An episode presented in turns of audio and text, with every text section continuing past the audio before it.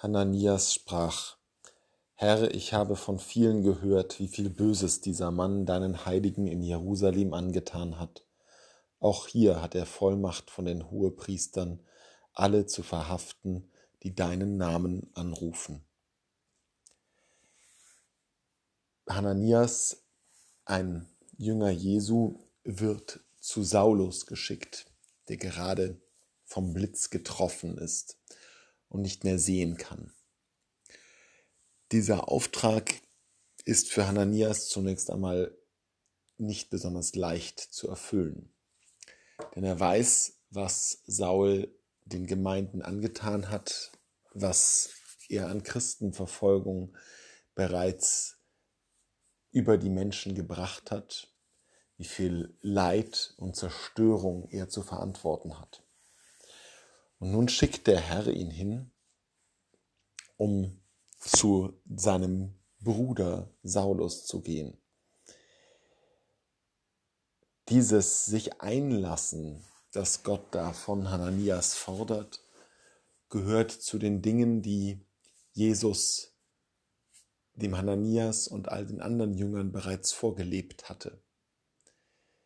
Nicht nur in der äußersten Situation der Verhaftung und der Kreuzigung, wo die biblischen Zeugnisse voll von solchen Gesten des auf die Menschen zugehens sind, sondern bereits vorher im Laufe der Evangelien ist Jesus immer wieder derjenige, der Schranken und Hürden überwindet.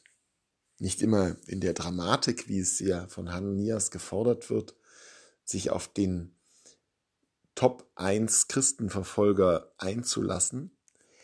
Aber doch ist die Haltung überall dieselbe.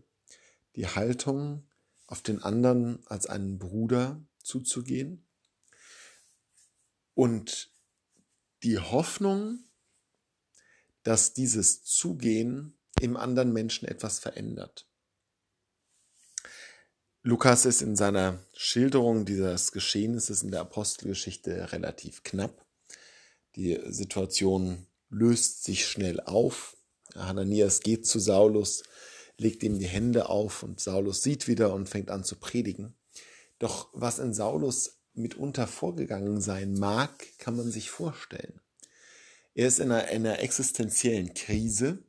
Das ist das, was durch den, diese Begegnung vor Damaskus ausgesagt wird. Eine Sinnkrise, eine Existenzkrise. Er ist vollkommen orientierungslos, blind.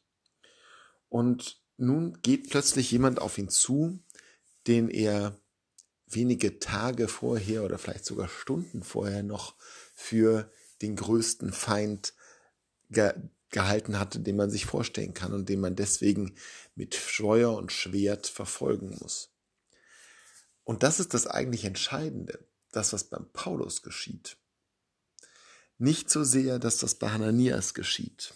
Denn dieses auf jemanden anderen eingehen ist zwar eine Überwindung, kostet zwar Überwindung, bringt einem aber relativ bald einen unmittelbaren Nutzen. Es ist ein richtiges und gutes Gefühl und es macht uns glücklich und stolz auch, wenn wir es schaffen, diese Gräben zu überwinden. Viel entscheidender ist aber das, was bei Saulus passiert.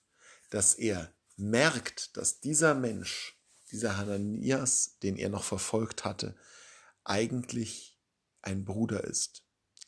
Und das ändert fundamental etwas. Und so wirkt Jesus an Saulus vielleicht nicht so sehr durch das dramatische Ereignis vor den Toren von Damaskus, sondern vielmehr durch dieses eher nebensächlich erscheinende, wesentlich weniger epische Ereignis in den Toren von Damaskus, in der Stadt, wo er als Hananias zu Saulus kommt und ihm zeigt, ich bin der, der auf dich zugeht, der dich liebt und der nicht mit Angst und Wut und Vernichtung vorgeht, sondern mit Brüderlichkeit mit Liebe.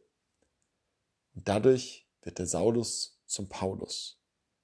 Und so können auch wir unsere Mitmenschen verändern, verbessern, zu glücklichen Menschen machen und zu Mitarbeitern des Evangeliums.